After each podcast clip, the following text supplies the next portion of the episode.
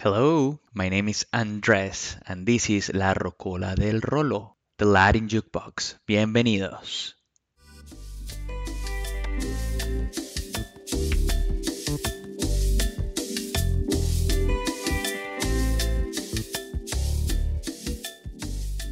Before starting, I want to encourage you to listen to Leo Allen and voluntary input. And also, I really want to suggest another podcast called She Will Rock You.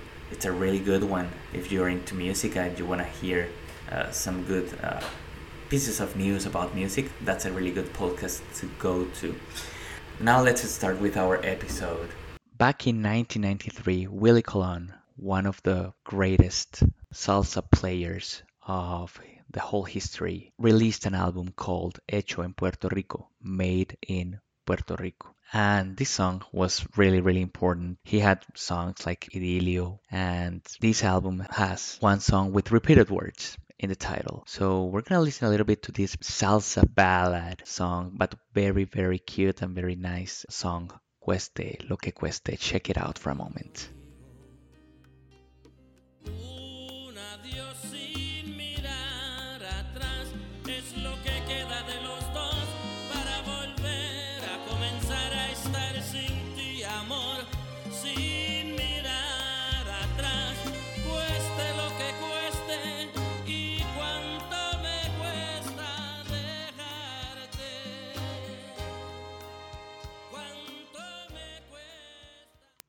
Now that we heard a little bit of salsa, we're gonna go to 1999 and we're gonna listen to an album that is probably one of the most important albums of the history. Um, it's part of the of a list called the hundred discs that you need to have before the end of the world. That was published in 2012 by Sony Music. This album was called Supernatural from Carlos Santana in this album, Santana had a lot of collaborations. One of the most important ones was probably the one he made with Rob Thomas for Smooth. That song was number one in the Billboard Hot 100 for many weeks. And then the second song that was played for a long time, not only on that list but also on many radio stations, was precisely this one, the one that has two repeated words on the name. But before getting there, I need to say that this is a very, very important album. He has songs like Corazón Espinado with Maná. He has songs like The Calling with Eric Clapton. And this one, we're gonna listen for a bit to Maria Maria in collaboration with the product G&B. And again, this song ranked Billboard Hot 100, top of the charts, and Grammy for pop duo group vocal. So let's listen for a bit to Maria Maria.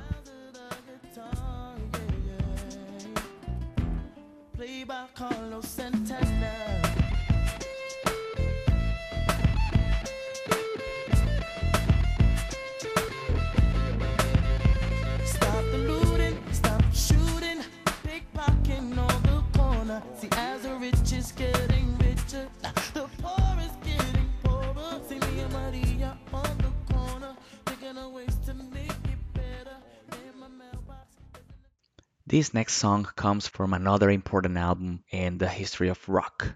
Combat Rock is the fifth album from The Clash. The Clash is a British band, and Combat Rock was released in 1982. This album reached number two in different lists, not only in United Kingdom but also in the United States. And this album also achieved the platinum disc for all the sales it had. The Clash is a very important band, and from the Combat Rock, we're gonna listen a little bit to Should I Stay or Should I Go?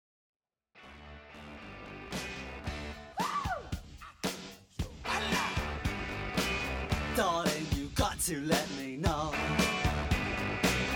Should I stay or should I go?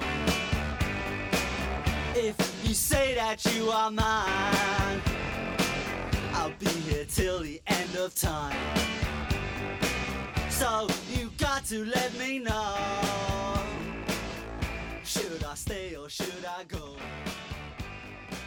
Ok, Okay, we're going back to salsa for a little bit, and we're gonna go to an album called Diez Años. In that album, Diego Galé and his band, Grupo Galé, brought songs that are very, very important for the salsa genre. This album was released in 1999, and one of the most important songs from this album is precisely this one, Beso a Beso, Kiss to Kiss.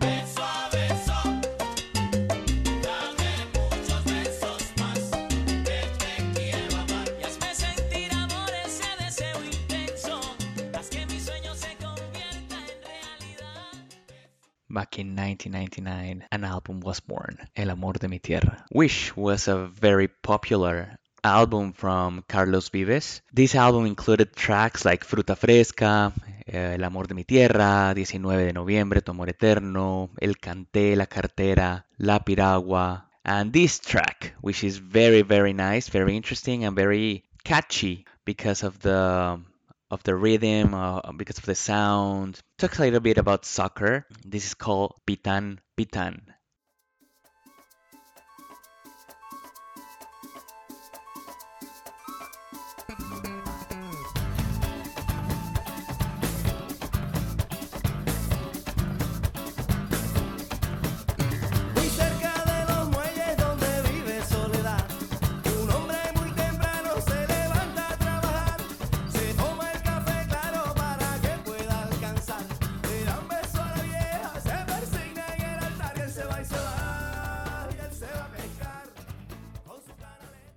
Now we're gonna travel a little bit to the year 2001, and we had the chance to hear the voice of a really, really nice and, and really fantastic artist called Pau Donés. Rest in peace. He died last year from a cancer, and he had a band called Jarabe de Palo. In 2001, the third album from this band was released. The name of the album has two repeated words, De Vuelta y Vuelta, and the track that has the name of the song was really, really important for the career of this wonderful band.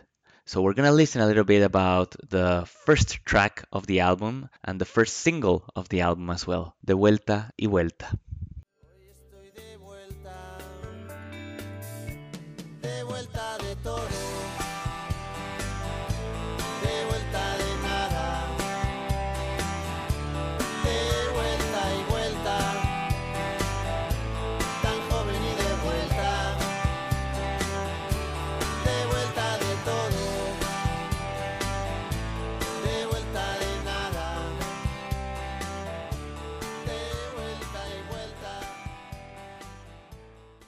In 2020, and we're gonna come back to this word vuelta because in 2020, Marc Anthony invites Daddy Yankee to perform a combination of salsa and reggaeton. This song was released as a single during 2020, and well, we're gonna listen a little bit about this song. The song is really catchy. Well, check it out.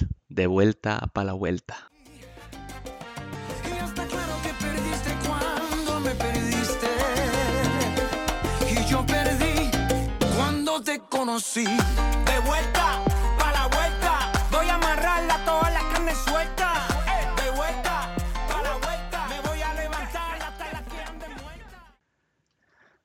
In 1997, a very important uh, band released an album called El Hombre Más Famoso de la Tierra. The name of the band, Fulanito. Fulanito is an American band, but the roots and the origin comes from Dominican Republic. Fulanito and their songs, they they mix. They mix different kinds of music like merengue, rap, hip hop, house, and they sold a lot of albums and discs because they mixed English and Spanish in their songs. This album, El Hombre Más Famoso de la Tierra, had very, very important tracks. For example, Guayando, for example, La Novela, and this one, which was one of my favorite tracks by that time. Uh, 1997, I was at school, so it was party time for me. So let's listen a little bit to Lado a Lado.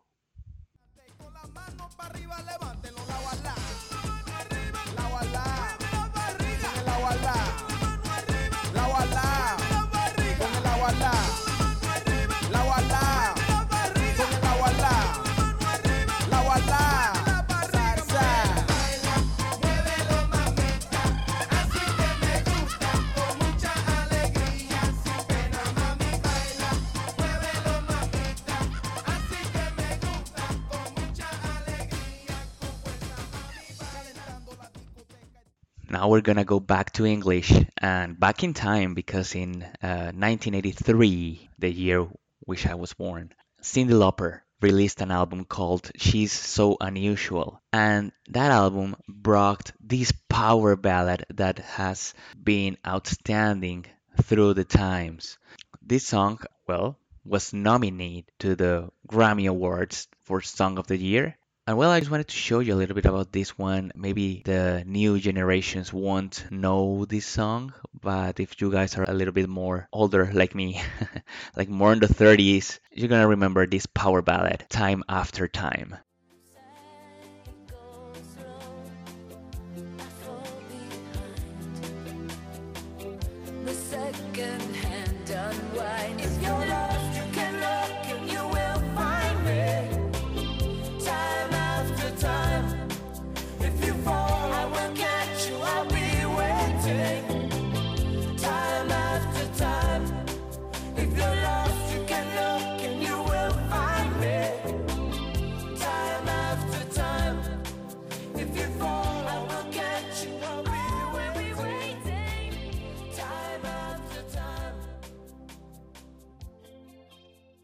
Areito was the name of the sixth album of Juan Luis Guerra. This album was released in 1992, and this album had very, very important songs like El costo de la vida, Señales de humo, Cuando te beso, and this one, which is probably one of the most remarkable songs in the career of Juan Luis Guerra, Frío, Frío. De tu corazón y dime cómo está mi amor en tu amor. Frío, frío, como el agua del río. Oh, caliente, como agua de la fuente. Tibio, tibio, como un beso que cae acaso le quieres.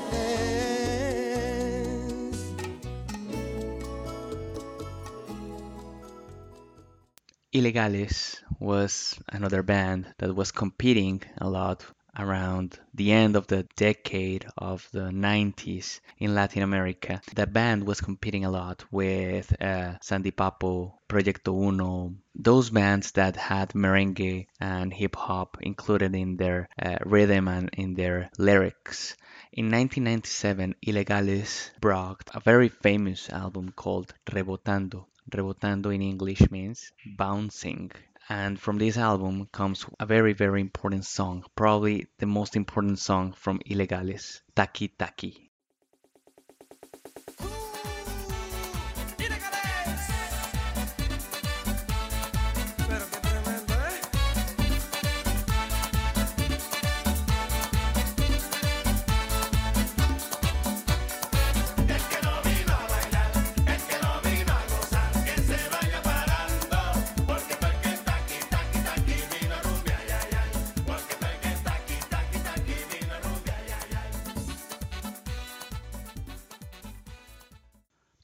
After being part of the famous boy band Menudo, Ricky Martin left the band and started his career as a single artist. He went solo and in 1991 he released his debut album called exactly like his name, Ricky Martin. Uh, this upcoming song is very famous, was one of the songs that launched him into the fame and this song reached number three on the Hot Latin Songs in the United States. This song was very, very important in South America. It reached number one in Uruguay, number four in Panama, number two in Mexico. So this song was very, very important for Ricky Martin. So we're gonna listen a little bit about this power ballad in Spanish called Fuego contra Fuego, which in English means fire against fire.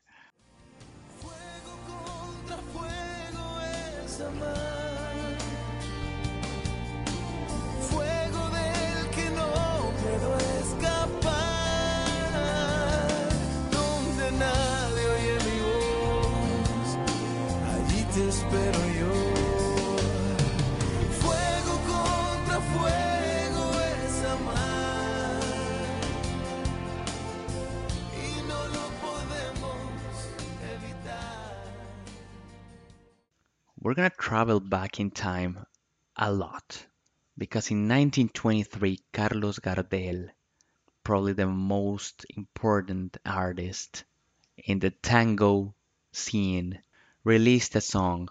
And this song was very important for the music, not only for tango. This song was played again in 1996 by Julio Iglesias, in 1992 by Caetano Veloso, and this version that we're gonna hear right now is from Andres Calamaro, which in 2006 releases the album Tinta Roja.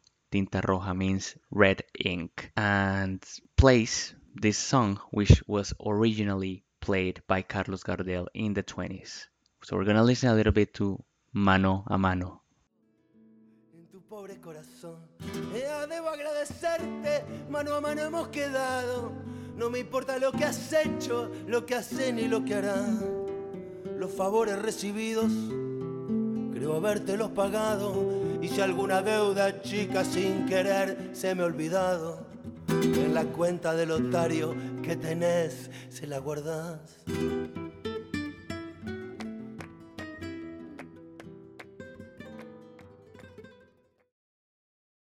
And last but not least, we're gonna go to 2018, where Cardi B confirms a collaboration with DJ Snake and Ozuna to release a very important song that was sung uh, in collaboration with Selena Gomez as well.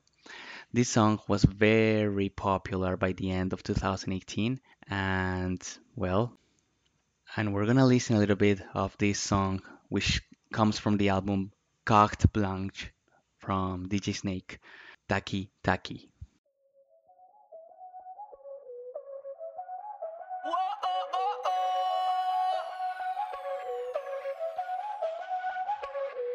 Báilame como si fuera la última vez y enséñame ese pasito que no sé, un besito bien suavecito, bebé.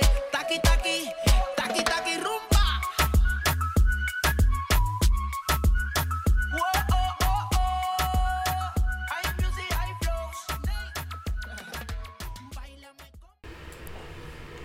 And well, that's it for now. I really want to thank you for all the support, for coming into this chapter in English.